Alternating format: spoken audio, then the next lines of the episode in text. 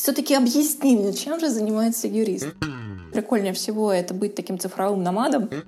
Вопрос возникает, такой очень насущный для сегодняшней юриспруденции в целом, это с кем ты будешь конкурировать. Терапия правом. Подкаст Оксаны Остапенко про невероятные истории правового целительства. В чем истинная сила юриспруденции? Каковы ее возможности? Узнаем у тех, кто на передовой.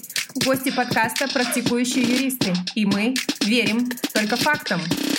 Привет-привет! С вами подкаст «Терапия правом» и я, Оксана Остапенко. У меня сегодня в гостях Екатерина Васильцева, Австрия. Катя, привет! Рада тебя видеть. Привет, Оксан, взаимно. Как дела?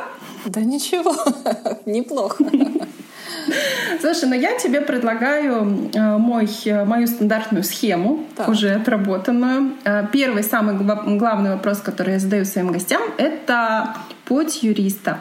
Я знаю, что ты закончила Санкт-Петербургский государственный университет.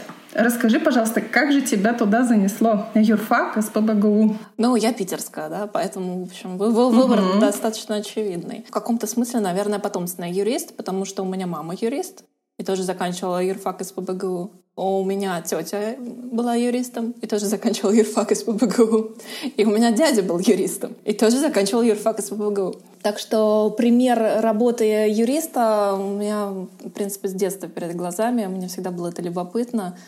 Наверное, в классе в седьмом я даже умудрилась э, пройти курс э, обществознания от своей мамы по учебнику обществознания. Потом был какой-то период, э, когда у меня не было никаких ярко выраженных предпочтений к чему бы то ни было, да, никаким наукам кроме, может быть, истории. Но было понятно даже мне в том нежном детском возрасте, что история такой предмет, которым особо много не заработаешь денег. Я такая меркантильная девочка была. Была? С тех пор стала еще просто более меркантильной в шляпе юриста-то. Э, вот. И я, я помню, да, у меня, у меня был такой вопрос маме э, там уже в более старших классах. Э, я ее спросила, а на юрфаке историю вообще изучают? Она сказала, еще сколько? Сказала, а, ну тогда дело решенное. В общем, вот такое дело решенное. В 10-11 классе я училась в школе с углубленным изучением права, и мы умудрились там пройти, э, ну, практически все, начиная от э, половины истории, теории права, гражданского, уголовного, семейного, даже, по-моему, то есть какие-то такие веховые э, отрасли права. Мы за два года изучили все, поэтому на герфаке было достаточно легко учиться. Ой, слушай, как интересно, это школа с углубленным изучением права. Я просто знаю, знаешь, так сейчас модно школы с углубленным изучением изучением там, иностранных языков или там математики. Да, там, там тоже был. Там был французский и право. Ага. Школа была при э, Институте права имени Альденбургского, тоже питерском. И вот у них была, ну, наверное, на тот момент буквально ну, не уникальная ли программа. Ну, вообще СПБГУ в Питере это как бы, ну, я просто знаю, да, у нас президент же заканчивал этот университет. То есть это... Да, это президентский факультет.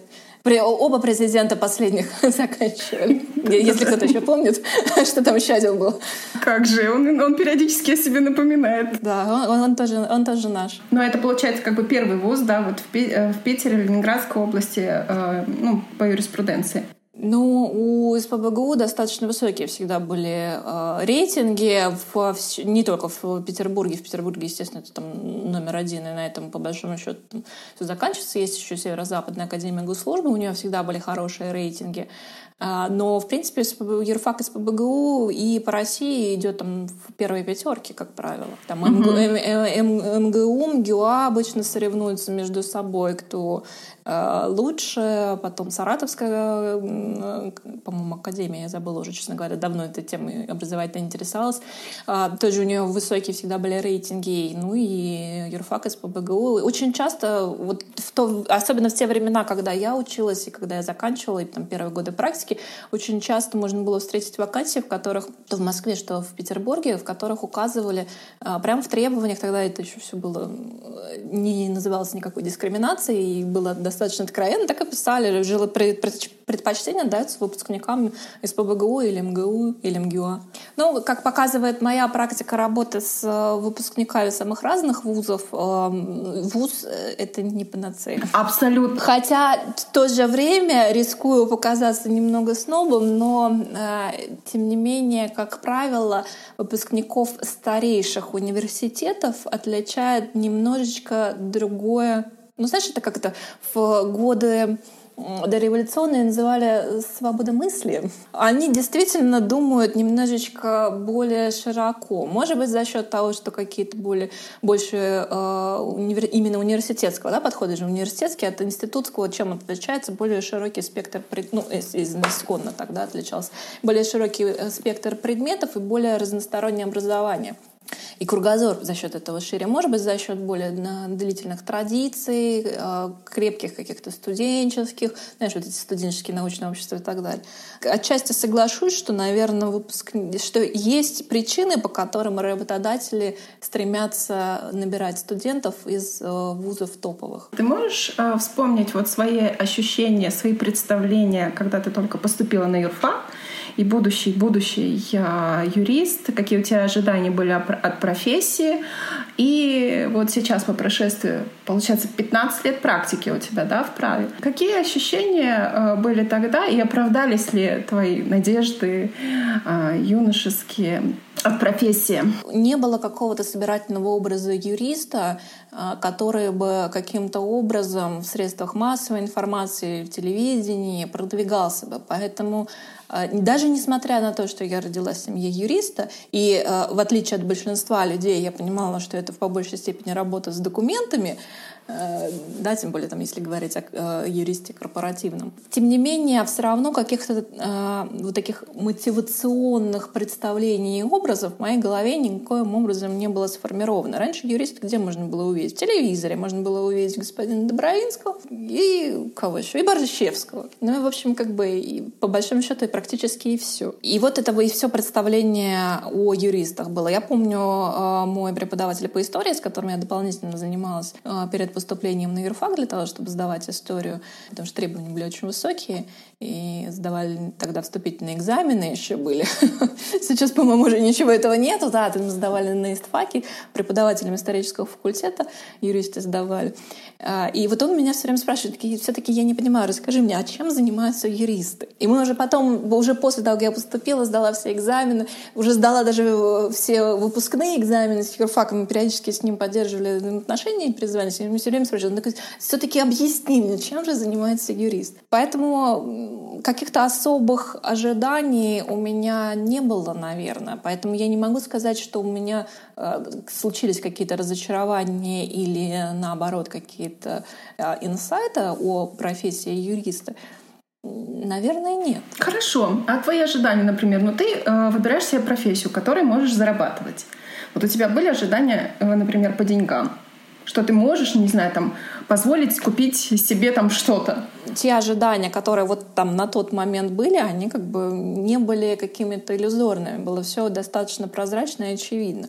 Не было какого-то растиражированного образа э, адвоката из Сьюз, который платит по 10 тысяч э, долларов за вечеринку по случаю своего приема на работу. Вот этого всего не было, поэтому как-то, мне кажется, меньше разочарования, что ли, было. Если, если я смотрю по своим сокурсникам, да, с тем, с кем я в первые годы поддерживала поддерживала а, какую-то связь, потому что сейчас уже практически ни с кем. Если какие-то разочарования были, то они были скорее в характере работы, чем в том э, отклике, который люди от него получали. Ну, то есть кто-то там, не справился с работой с рутиной, кто-то ушел в уголовку, потом понял, что не смог, не, не может там в этой уголовке ничем заниматься, попробовал в гражданку, там уже тоже не пригодился и ушел вообще из права.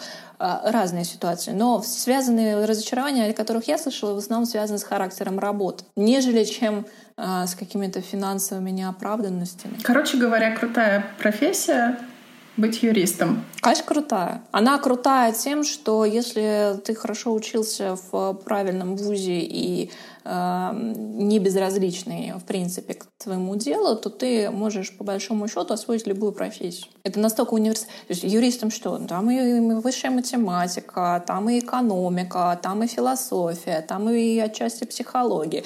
Э, про понимание там, э, регулирования общественных отношений молчу, это наша профессия, да, право настолько большой пласт вопросов, которые, в которых ты можешь начать разбираться. И учитывая, что юристы, студенты-юристы перелопачивают огромнейший э, объем материала, здесь навыки, которые позволяют быстро учиться. ко всему прочему. То есть, в общем, у него универсальная профессия, мне кажется. Одно дело, да, тут, допустим, у тебя есть э, хороший там э, российский бэкграунд, да, у тебя хорошее высшее юридическое образование.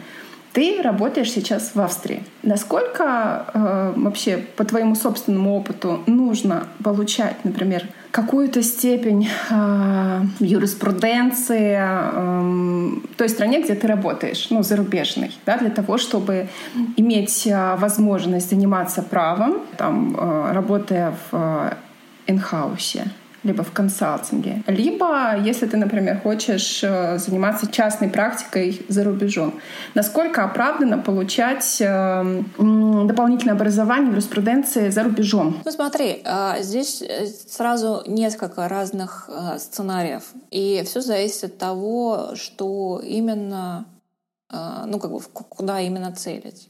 Вопрос возникает такой очень насущный для сегодняшней юриспруденции в целом это с кем ты будешь конкурировать. А, во-первых, а, сколько лет тебе было, когда ты приехал? А, если ты приехал, получил там своего бакалавра, а, отучился на магистра, отработал в суде свою обязательную практику или не отработал, то ты э, становишься... И, ты при этом э, знаешь и, соответственно, язык той страны, в которой ты приехал, на уровне, который, ну, по большому счету, не позволяет э, заподозрить в тебе иностранца. Но это на хорошем уровне. Это очень хороший. Для сложного языка это период там десятилетнего проживания в этой стране. Поэтому я и говорю о том, а с кем вы хотите конкурировать? Средний выпускник юрфака российского, который приезжает туда, заканчивает какую-нибудь ЛЛМ-ку и ищет работу, найдет ее, вероятно, если он при этом хорошо знает язык, ну, может быть, не на уровне вот там носительском, но очень хорошо, он найдет себе работу, вероятнее всего, в компании, которая будет иностранной. Потому что любая локальная компания будет стремиться набирать э, своих. Это, я наблюдала это в Австрии, я наблюдала это на Мальте, где я целый год вела проект. Только компании иностранные набирают э, людей из разных регионов. Ну, либо исключение другое, это австрийская компания, но она работает с вашим родным регионом, да, там с Россией. У нее много клиентов оттуда. Но здесь тоже есть большой нюанс, потому что велика вероятность того, что все, чем ты будешь заниматься в итоге, это просто поддержка русскоязычных клиентов. Вообще любых дел, связанных с русским языком. Поэтому вопрос, то есть как бы с моей точки зрения, эм, конкурировать с местными юристами российскому юристу, э, по большому счету бессмысленно, да, я согласна. Ну, то есть это можно делать, если ты приехал в достаточно детском возрасте, э, полностью там отучился и полностью ассимилировался в эту культуру, и как бы, ну, то есть понятно, что тебя все равно определяют как иностранца, но ты для них уже будешь своим, ты будешь восприниматься по-другому, плюс ты знаешь, там, не знаю, австрийское, например, право или мальтийское право, тогда ты начинаешь конкурировать с местными юристами, с их знанием местного права, и у тебя будет, например, дополнительное преимущество, потому что ты будешь знать еще русский язык. Но не так, как получается, да, то есть закончив юрфак, например, в России, ты переезжаешь и, ну не знаю, получаешь там, э, отучиваешься год, там полтора на ЛЛМ. Это совершенно разные Нет, уровни это, будут. это, это, это, очень, это очень редко mm-hmm. так работает. А, опять же, то есть это работает, если ты попадаешь в какую-то крупную иностранную компанию. Э, и тогда, возможно, спустя какое-то, если ты там достаточно долго проработаешь, что спустя какое-то количество времени, если у тебя будет хорошая языковая практика, профессиональная причем, да, юрист уже как но мы же зарабатываем языком. У нас должен быть уровень выше уровня среднего образованного э, аборигена, скажем так. Да? То есть средний русский, русскоязычный э, юрист говорит на русском языке должен лучше, чем средний россиянин к сожалению, не всегда так получается. Но, в общем, э, да, но одно дело конкурировать у себя дома, а другое дело конкурировать где-то там, где тем более к юристам требования в Европе и, ну, и в Штатах тоже гораздо более высокие, чем на сегодняшний день существуют в России. То есть там, понятие э, среднее профессиональное образование с квалификацией юриста для любой европейской страны — это какой-то тихий ужас. Что это? Слушай, ну а как у тебя а, тогда вот в текущем моменте То есть э, какими вопросами ты сейчас занимаешься? Я работаю с российскими клиентами, э, и то есть я не могу сказать, что я решила проблему ассимиляции в юридическом сообществе каком-то, да, австрийском. Нет. И более того, я не уверена, что это та задача, которую имеет смысл решать. И ставить перед собой, ну да. И ставить перед собой, да, потому что, ну, да, одно дело, опять же, да, если бы мне было 20 лет, э, можно было бы начать все там с нуля. Но мне почти 40, и мне э, совершенно не хочется выбрасывать э, куда-то. Ну и плюс как бы это уже сложно сделать, да, потому что когда у тебя уже есть бэкграунд, э, у тебя достаточно, ну там средний какой-то возраст, то у любого работодателя возникает вопрос, во-первых, а что ты делал до этого? Если я сейчас пойду претендовать на там, вакансию помощника юриста, или там младшего юриста и э, принесу свое резюме, меня никто туда не возьмет. Потому что, э, во-первых, э, непонятно зачем, ну то есть нормальному европейцу, который заинтересован делать бизнес, а не получить услуги хорошие на халяву, он, ему непонятно, как он сможет удержать сотрудника, который, очевидно, как говорят англичане, overqualified, слишком квалифицирован для этой работы. Понятно, что он долго там не просидит, что он не будет, ну, ну, я не хочу заполнять реквизиты в договорах, конечно же. Э, и мне это не интересно. И как, и как долго я буду заполнять их хорошо? Ну, знать себя недолго. Э, я не люблю рутину. То есть, а, соответственно, конечно, а какие-то более сложные вопросы, они уже требуют э, вот этой самой ассимиляции. Они требуют того, чтобы ты понимал э, не, ну, не, не только с э, лингвистической точки зрения, не только говорил хорошо на языке, но и хорошо понимал жизнь, знал ее досконально, знал менталитет, знал проблемы. В каждой стране это свой э, ворох э, каких-то местных традиций. Ну, либо другая, другая альтернатива, это может быть, там, не знаю, продавать тем же австрийцам а, какие-то а, возможности продвижения в другие зарубежные страны, но опять же, любой, э, это как русские предпочитают иметь дело с русскими, так и австрийцы предпочитают иметь дело с австрийцами, так и мальтийцы предпочитают вести дела с мальтийцами, э, когда речь идет о создании каких-то доверительных отношений. Ну да, они на если одной речь волне. Идет от, на есть, волне, да, да. Потому что если речь идет о том, как бы как э, заработать на клиенте, то это могут быть из, люди из, из разных э, регионов. Но когда вот пар, о партнерстве идет речь, то в основном, конечно, все хотят нивелировать языковой барьер, культурный барьер и так далее.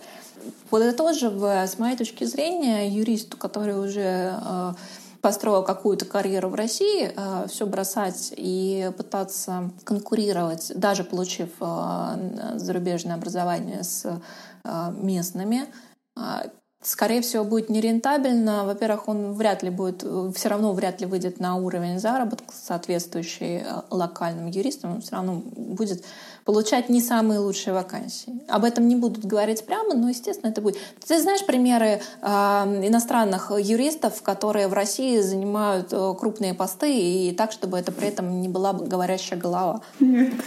И я не знаю. Может быть, может быть э, слушатели подкаста нам расскажут. Может быть, да. Рассказывайте, если знаете. Слушай, ну, а, например, если вообще, ну, так может, могут сложиться обстоятельства, ну, короче говоря, ты переезжаешь в какую-то страну э, и понимаешь, что, ну, вот, э, пока нет желания прибиваться там какой-то иностранной компании, да, там у тебя нет э, до того же LLM. Короче говоря, ты, например, думаешь, а не создать ли мне, а не заняться ли мне частной практикой? А кого ты будешь консультировать? Ну, повторить, например, ту же самую схему, как э, иностранная компания, только в одном лице. Ну, консультировать российских э, граждан, которым нужны, э, ну, то же самое, вот как иностранная компания, да, например, юридическая. Здесь есть большой э, крупный подвох. Возможно, в каких-то странах это по-другому, но... Лицензирование, наверное, может быть, да, ограничение. В Австрии для того, чтобы консультировать на частной основе, ты должен иметь местное юридическое образование и быть, это ну, примерно то же самое, что в, в Америке называется admission to the bar, то есть ты должен сдать экзамен, и ты должен пройти обязательно практику в суде от одного до двух лет. То есть, по сути, ты должен быть местным юристом. Даже если ты хочешь при этом а, обслуживать российских клиентов. Но ты же будешь себя позиционировать как типа австрийский, австрийск, австрийская юридическая фирма, которая предоставляет сервис для... Нет, для того, для того чтобы открыть юридическую компанию, даже если ты не будешь в ней сам консультировать, угу. А, ты должен быть юристом. Ага, я поняла. Нельзя открыть юридическую компанию. То есть это вот, австрийская история, это такая, знаешь, кондовая европейская тема э, из родом из мохнатых-мохнатых времен ты должен быть юристом. То есть, соответственно, все то, что про частно практикующего, ты должен быть вот таким юристом с годом практики, потому что даже не все австрийские юристы проходят практику в суде. Большинство уже не хочет этим заниматься, они идут в найм, и они могут работать только в найме. То есть вот в этом разница между, например, нашей ситуацией, где ты получил диплом, и ты можешь идти э, консультировать клиентов. Более того, я знаю много случаев, где не, там нет высшего юридического образования, только среднее профессиональное, и законом это на сегодня сегодняшний день не запрещено, пожалуйста, иди консультируй клиентов. Да, даже юридическую фирму может открыть не юрист, да, да, будучи да. там в учредителях, да, нанять себе штат юристов, окей, там, и давай вперед. Да, совершенно так. И, ну и как бы есть еще требования о наименовании. Одно время в России просто все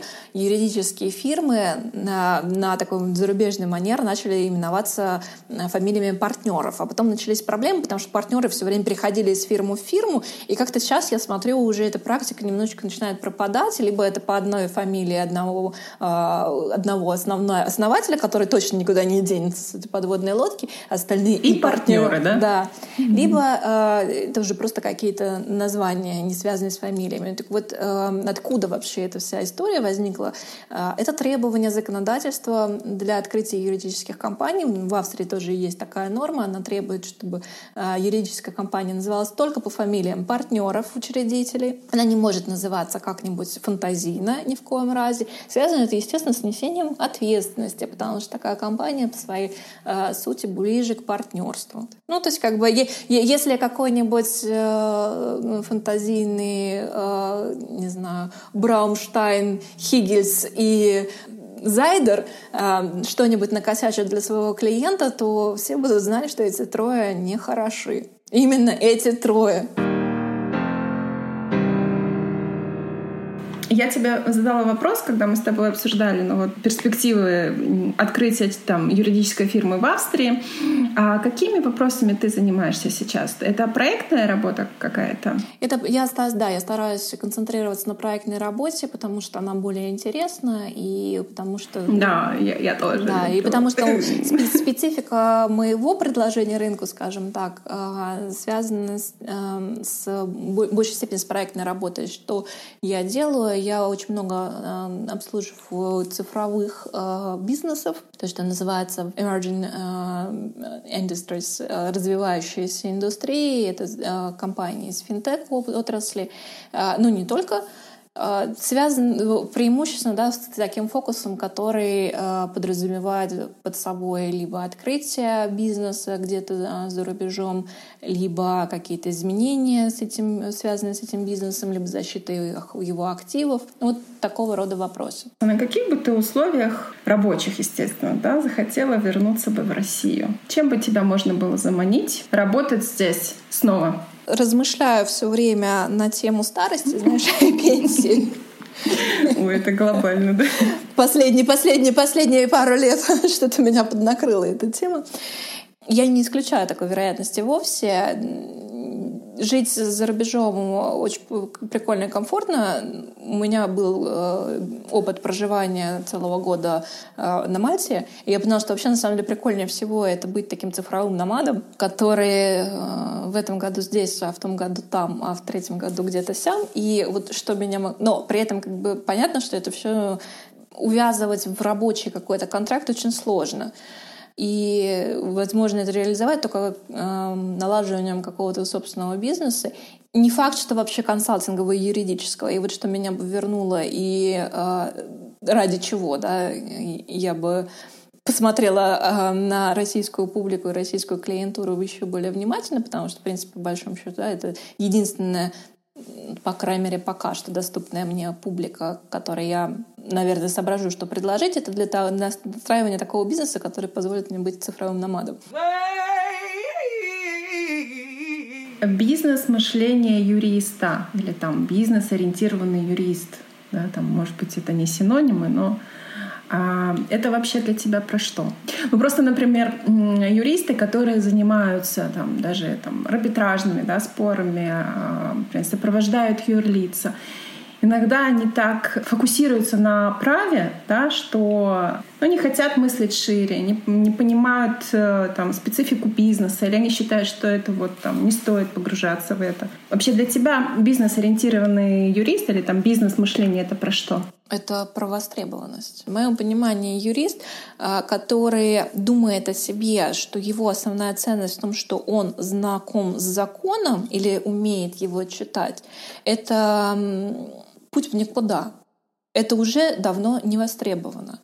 Я, как ты понимаешь, работаю исключительно с бизнесом. Я, может быть, в меньшей степени знакома с проблемами физических лиц, а, если это не крупные владельцы активов то в отношении проблем бизнеса я хорошо себе их представляю. Особенно там, с, с учетом а, российских реалий, который бизнес сам по себе еще молодой, его самого обучать и обучать каким-то бизнесовым вещам, а он еще пытается э, лавировать между подводных юридических камней. И вот он приходит с этим вопросом, господи, а как мне все это увязать к юристу? А юрист открывает свой талмуд, читает, так, в статье такой-то гражданского кодекса написано, что это нельзя. С вас 3000 рублей. Спасибо, Кэп. Я тоже могу загуглить, мне тоже даст, э, или там заяндексить, и мне тоже даст э, поисковик э, ссылку на консультант плюс, где я это прочитаю. Наверное, не идиот и смогу точно такой же вывод сделать. Я затем к тебе и прихожу. Скажи мне, как можно. И ты знаешь, мне кажется, что у юристов есть два подхода основных к работе. Одни считают, что нужно следовать строгому комплайнсу, все должно быть вот в законе нельзя, значит нельзя, и нечего тут. А вторые считают, что нет, нужно закон обогнуть, нужно обязательно его обойти. Ну, вот это вот, это понятно, откуда закон, что дышло, куда повернуло, ну, туда и вышло, да, это традиционно.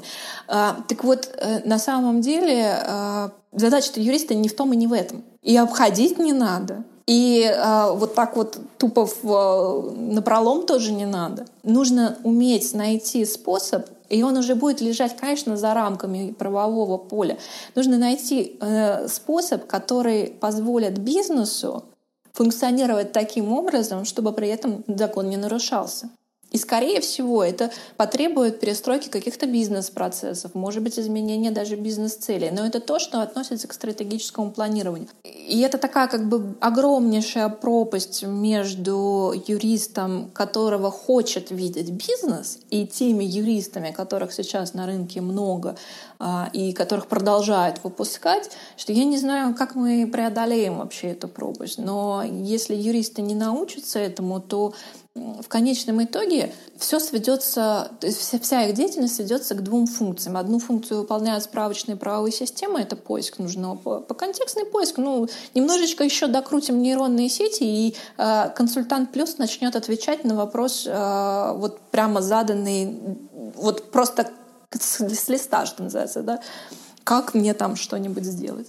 А, и не нужен будет юрист для этого. И вторая функция — это то, что уже на сегодняшний день вовсю а, движется по планете. Это создание конструкторов и э, шаблонных договоров, и шаблонных документов, не только договоров. А, это давно существует. Там даже недавно Водянова, да, вот вы выпустила? Да, да, да. Какой-то, да? Водянова даже выпустила. Но это давно существующая вещь. вещь. Э, в, в, там, э, очень много в Соединенных Штатах конструкторов не только договоров, любых юридических документов. По большому счету, в большом количестве случаев ничего другого и не требуется здравый смысл еще немножечко. Если юристы э, будут продолжать концентрироваться на этих двух направлениях, то есть я знаю законы, я могу написать юридический документ, то, э, к сожалению, они не будут востребованными, потому что запрос от бизнеса на совершенно другое. А что может стать вот этим вот э, мостом, да, чтобы преодолеть эту пропасть? Ну, хотя бы там, куда фокусироваться юристу, который хочет быть востребованным? Я, ну, я могу сказать, что нужно делать юриста, но я не уверена, что я знаю, как решить эту проблему глобально, потому mm-hmm. что проблема глобально заключается в том академическом образовании, которое есть на сегодняшний день, и э, в некоторой ленности юристов. Чего э, таить. Ну, совсем ну, немножечко ну, лениво. Ну, угу. и это понятно, потому что изо дня в день одно и то же, и как-то надоедает, да, и хочется что-то Хочется, другого. да, где-то я это... Конечно, или где-то там схалтурить, наверное, тоже хочется порой. А, Все равно не заметит, потому что действительно не заметит. Что делать юристу? Юристу э, нужно на самом деле ему нужно реформировать свое сознание, потому что э, вот эта спасительная, спасительная парадигма ну вот я здесь вот от звонка до звонка, от э, пункта до пункта, а дальше как бы знать не знаю. Не моя задача, я же юрист. Вот это губительная вещь, потому что как только ты начинаешь интересоваться чем-то вокруг, как только ты начинаешь интересоваться причинами mm-hmm. и последствиями, то картинка мира меняется. А право — это э, регулятор общественных отношений. Общественные отношения, тем более, когда мы говорим о работе юриста корпоративного да, в бизнесе, это всегда экономика. То есть, когда, например, к юристу приходит с вопросом, говорит, ой, нет, это вопросы бухгалтерии. Вот, э, то есть, типа, моя хата с краю, ты про это говоришь, да? Смотря как... Нет, ну смотря какой вопрос, да? То есть это может быть действительно твоя хата с краю. Если вопрос стоит в том, а в какую строку проводки нам это записать, ну, то, это понятно, ну, да. максимум бизнес-ориентированности, который ты можешь проявить, при этом спросить, а на что это влияет? Угу. Вот вы, вы, вы ко мне с этим вопросом пришли, а на что это влияет? Да. Я вот так сходу не пойму. Я недавно делала пост на эту тему, может быть, ты видела. Работает юрист на, в какой-то компании. Компания что-то производит, какой-то продукт. И очень часто юристы не вникают ни в то, как работает компания, какие в ней внутри есть бизнес-процессы, которые позволяют производить и продавать этот продукт. Это вообще как бы какая-то там другая жизнь. Вот у него бумажки. И он не понимает, как работает этот продукт. И в результате он не может пригодиться этому бизнесу очень большим количеством вещей, где мог бы помочь. Э, юристы опять же, да, то есть возвращаясь к тому, с чего начали, наш бизнес российский на сегодняшний день, особенно малый бизнес, средний бизнес, а, сам по себе в довольно зачаточном состоянии. Он еще сам плохо понимает про бизнес-процессы. Он как слепой котенок тычется туда и сюда. И вот здесь бы протянуть ему руку помощи и сказать, ребят, вот вы придумали там, не знаю, продукт, он делает вот что-то там, но смотрите, а, вот у него там такой-то конструктив. И здесь есть такая-то, не знаю, у него есть, я приводила этот пример, в нем есть внутри а, Bluetooth. Раз, а я про это знаю, потому что я не безразличный юрист, я поинтересовался тем, что там внутри, какая конструкция. В нем есть Bluetooth. Значит, нужно соблюдать, э, там, я, я хочу продавать этот э, продукт, значит, нужно соблюдать э, нормы требования к радиочастотному оборудованию. Я хочу продавать там, этот продукт в России или в, Европе или в США, это разные нормы. Как его утилизировать можно, если в нем есть какие-то батарейки, например, и так далее. И это просто верхний пример, а, а таких вопросов масса. Ну, то есть при помощи юриспруденции можно менять картину работы бизнеса. Есть еще очень один хороший пример, я его э, очень часто привожу, когда речь заходит о таком неведомом для многих российских юристов mm-hmm. звере, как правовых стратегиях. Э, отличный э, пример с компанией UPS, крупным э, курьерским сервисом. А, у них э, миссия и УТП собственная — это э, мы самые быстрые в Соединенных Штатах. И что они делают для этого? Они для этого каждый год платят миллионные штрафы за неправильную парковку.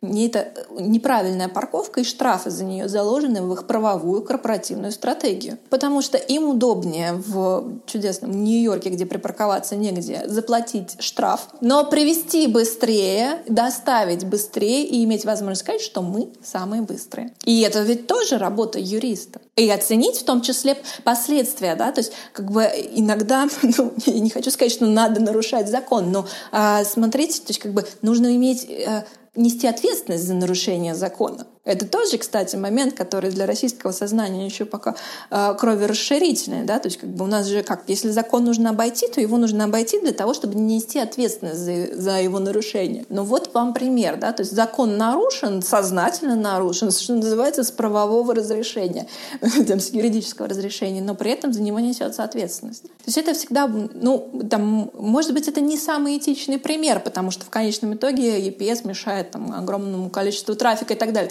но он показательный с точки зрения работы юриста именно, то есть как бы насколько она может быть разной.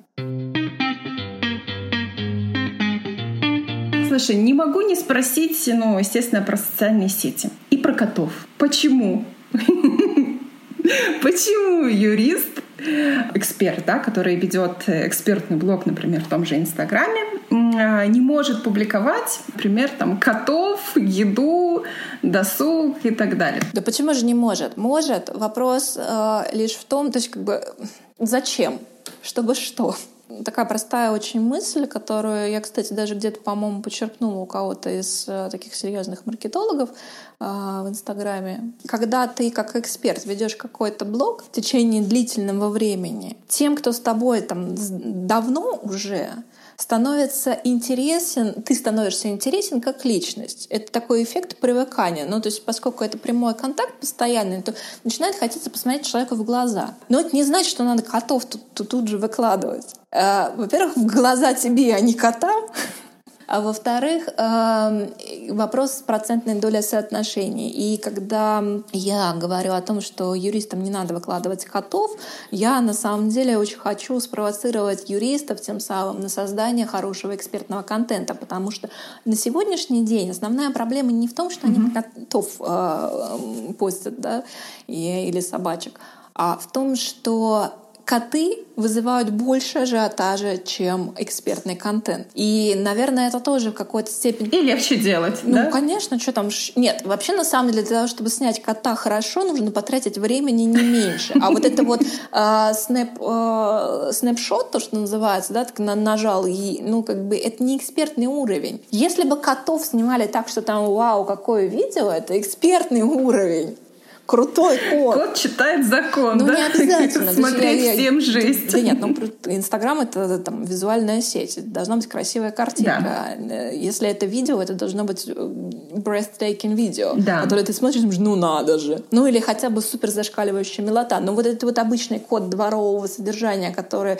а, у каждого второго есть, и, в принципе, ничем не отличается. Ну, кроме того, что он вызовет... А, ну да, у меня тоже такой код. Какую эмоцию ты хочешь вызвать э, у читателя, когда у тебя плохой экспертный контент, который не привлекает э, твоего подписчика, и он ему не интересен. И код у тебя такой же, как у всех. Ну, я понимаю, если у тебя там как э, маякун огромный рыжий, как у Белоники, ну, там хоть посмотреть есть на что. И то уже всем так это поднадоел, по большому счету. Пора нового заводить котика. Поэтому, э, да, как твоим старым подписчикам может быть интересно немножечко тебя. И, естественно, когда речь идет об экспертном блоге, а не блоге какой-нибудь школы, то там должна быть личность. Но эта личность должна быть профессиональной личностью, а не отдыхом.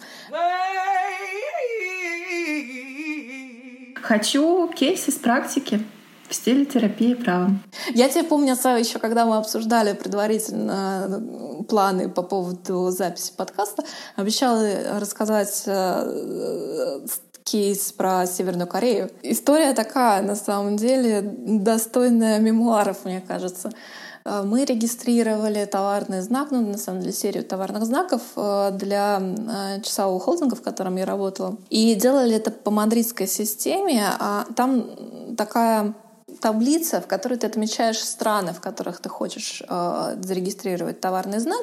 И э, страны эти указаны не полными названиями, а двумя буквами, то есть двухбуквенным обозначением. Ну и там подряд идут Южная Корея, Северная Корея, КП и КР. Ну КР и КР, господи боже мой. Ну и что я сделала, как потом уже выяснилось? Я в какой-то момент, имею вот такой замыленный взгляд, ставлю галку на KP в полной уверенности, что это КР. Ну, выглядит же вообще КР по-русски-то.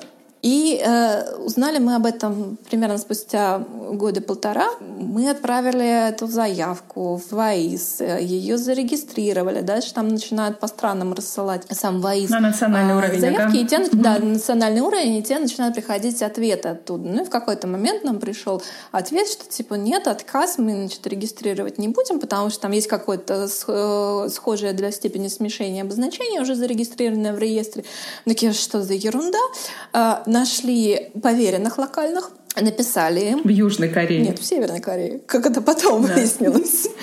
Ну, короче, мы нашли патентных поверенных в Корее. Договорились с ними. Они были дико удивлены. Мы не поняли, почему они были дико удивлены. Они попросили какие-то смешные деньги за протестование отказа. А, знаешь, там, типа, не знаю, 200 франков швейцарских. Мы им, значит, со швейцарской компанией отправили эти 200 франков. 200 франков вернулись. Банк нам в панике звонит. Вы точно уверены, что вы хотите туда? Что это вообще за платеж? Мы такие, да вы что вообще? Ну, как бы обычный платеж, вот, значит, поверенные, вот, значит, счет, вот, значит, э, отказ, ну, что еще? Шлите, давайте 200 франков, ну, не те деньги вообще. Ладно, отправили деньги. Те очень удивились, получив деньги. Сказали, ну ладно, раз так, ну, мы сейчас напишем. В общем, прошло еще какое-то количество времени после подачи а, протеста на отказ. А, и они нам радостно, эти поверенные из Кореи пишут, смотрите, все замечательно, зарегистрировали, вот вам копия значит, решения. И вот в этот момент наступило прозрение. Мы поняли, что это Северная Корея. И поняли мы это ровно в тот день, когда э, прошло с утра сообщение о том, что лидер Северной Кореи э, казнил свою то ли жену, то ли любовницу за что-то там. Ну и все это вот как бы с присущей Северной Корее э, атмосферкой. И, в общем, я так э, получаю э, письмо от поверенных, э, свежие новости про расстрел супруги. Иду э, к руководителю и говорю, ты знаешь, говорю, у нас вот такой интересный казус случился. Я говорю, ну это случайненько, так вообще совершенно случайненько. Вместо Южной Кореи зарегистрировали товарный знак в Северной Корее, а потом еще его, ну ты помнишь, мы опротестовывали в Корее? Так вот это была Северная Корея. Э, это, это тот случай, когда я не знала, что это нельзя, и э, это тот случай, когда, который можно назвать, э, как зарегистрировать товарный знак в Северной Корее, не приходя в сознание. Слушай, ну я даже не знаю, этот кейс можно рассматривать и как вот кейс и в стиле терапии правом, и смешной кейс. Если у тебя есть еще какой-то смешной кейс, смешнее этого, или поучительный? Мне кажется, это ты смешной и поучительный, но я еще парочку расскажу. Это ты смешной и поучительный, потому что этот кейс про невнимательность, безусловно, с одной стороны, а с другой стороны, это кейс про настойчивость и про то, что все возможно в этой жизни. Главное не знать, что это невозможно. Ну или себя убедить. А в продолжении этой темы расскажу тебе еще один кейс. Он вообще не очень юридический, но тоже примерно на эту же тему. А, и, кстати, наверное, отчасти к вопросу про бизнес-мышление юриста и подход юриста к работе. Всем нам приходится периодически носить разные забавные шляпы, а, и мне в свое время пришлось заведовать э, переездом офиса из одного офисного помещения в другое, в другом здании. Они были не сильно далеки, но э, нюанс заключался в том, что получили разрешение на вывоз там, мебели всей возможной, сдали уже помещение, то есть погрузили всю мебель, сдали помещение, все, ключей нет, ничего нет, вернуться обратно невозможно. Приезжаем в новое место, и мне там, значит, так радостно говорят, а у нас нет на вас заявки. А время этот декабрь месяц перед э, праздниками дикий холод в Москве на Павелецкой, как сейчас помню, пробирающий этот э, промозглый с, э, с канала холодок такой, и э, времени там типа половина одиннадцатого, что ли, вечера. И мне на, охранник говорит, у нас нет разрешения на вашу машину. Ну, знаешь, еще как все охранники, такие, типа, а я вас не пущу, ла-ла-ла-ла. Я понимаю, что за нами Москва, и отступать некуда, потому что у меня в машине сейф и документы, и вернуть это некуда. И я начинаю как бы решать, пытаться решить этот вопрос сначала с охранником, ты понимаешь, что этот товарищ ничего сделать, делать не будет, потому что э, он не хочет нести ответственность никакую. И вот э, я прям помню этот момент, у меня так настолько все это как-то в голове щелкнула этот, э, эта ситуация, я начинаю какими-то правдами и неправдами искать телефон э, руководителя бизнес-центра, с которым мы подписывали договор. Звоню ей в итоге в ночи, договариваюсь с охранником, что вот она ему сейчас скажет, ну, говорю, вы же ее знаете? Он такой, ну, вроде бы да. Ты знаешь, как это, как обычно, мелкое, мелкое начальство у шлагбаума не очень в курсе, кто там вообще ему зарплату выдает. э, подписывает. Ну, в общем, короче говоря, и э, да, там буквально вот это по звонку происходит, бизнес-центр Регуса, и, в принципе, это не в их ни разу правилах вообще что-то без бумажки куда-то отправлять. Ну, целая э, огромная бюрократическая машина. И, в общем, вот так вот, да, э, какими-то правдами и неправдами мы таки завезли этот сейф. К чему я рассказываю эту историю? На самом деле это иллюстрация бизнес-мышления юриста, о котором мы сегодня говорили. Конечно, у нас была заявка, конечно, ее где-то потеряли. И, конечно, можно было пытаться доказать что-то охраннику. Но как чаще всего подходят к решению задач юристы? Они пытаются победить в споре доказать другой стороне, что не права она, а правы юристы. Так вот, чаще всего для бизнеса не стоит задача победить в споре. Бизнес — это тот самый человек, который стоит э, на морозе перед закрытым шлагбаумом сейфом. И ему не нужно доказывать, что кто-то допустил ошибку при обработке заявки. Ему нужно, чтобы сейф был э, запущен на территорию бизнес-центра. Увидеть разницу между победы в какой-то конфликтной ситуации и решением бизнес-задачи и увидеть саму эту бизнес-задачу. Это самая главная задача юриста, который хочет стать востребованным. Друзья, вы прослушали 20-й юбилейный выпуск подкаста «Терапия правом». Сегодня были, как всегда, интересные, актуальные темы для юристов. Если у вас есть вопросы гостю или идеи для новых выпусков, пожалуйста, обязательно оставляйте ваши комментарии, вашу обратную связь на подкастерных площадках, где публикуется подкаст «Терапия правом». До встречи!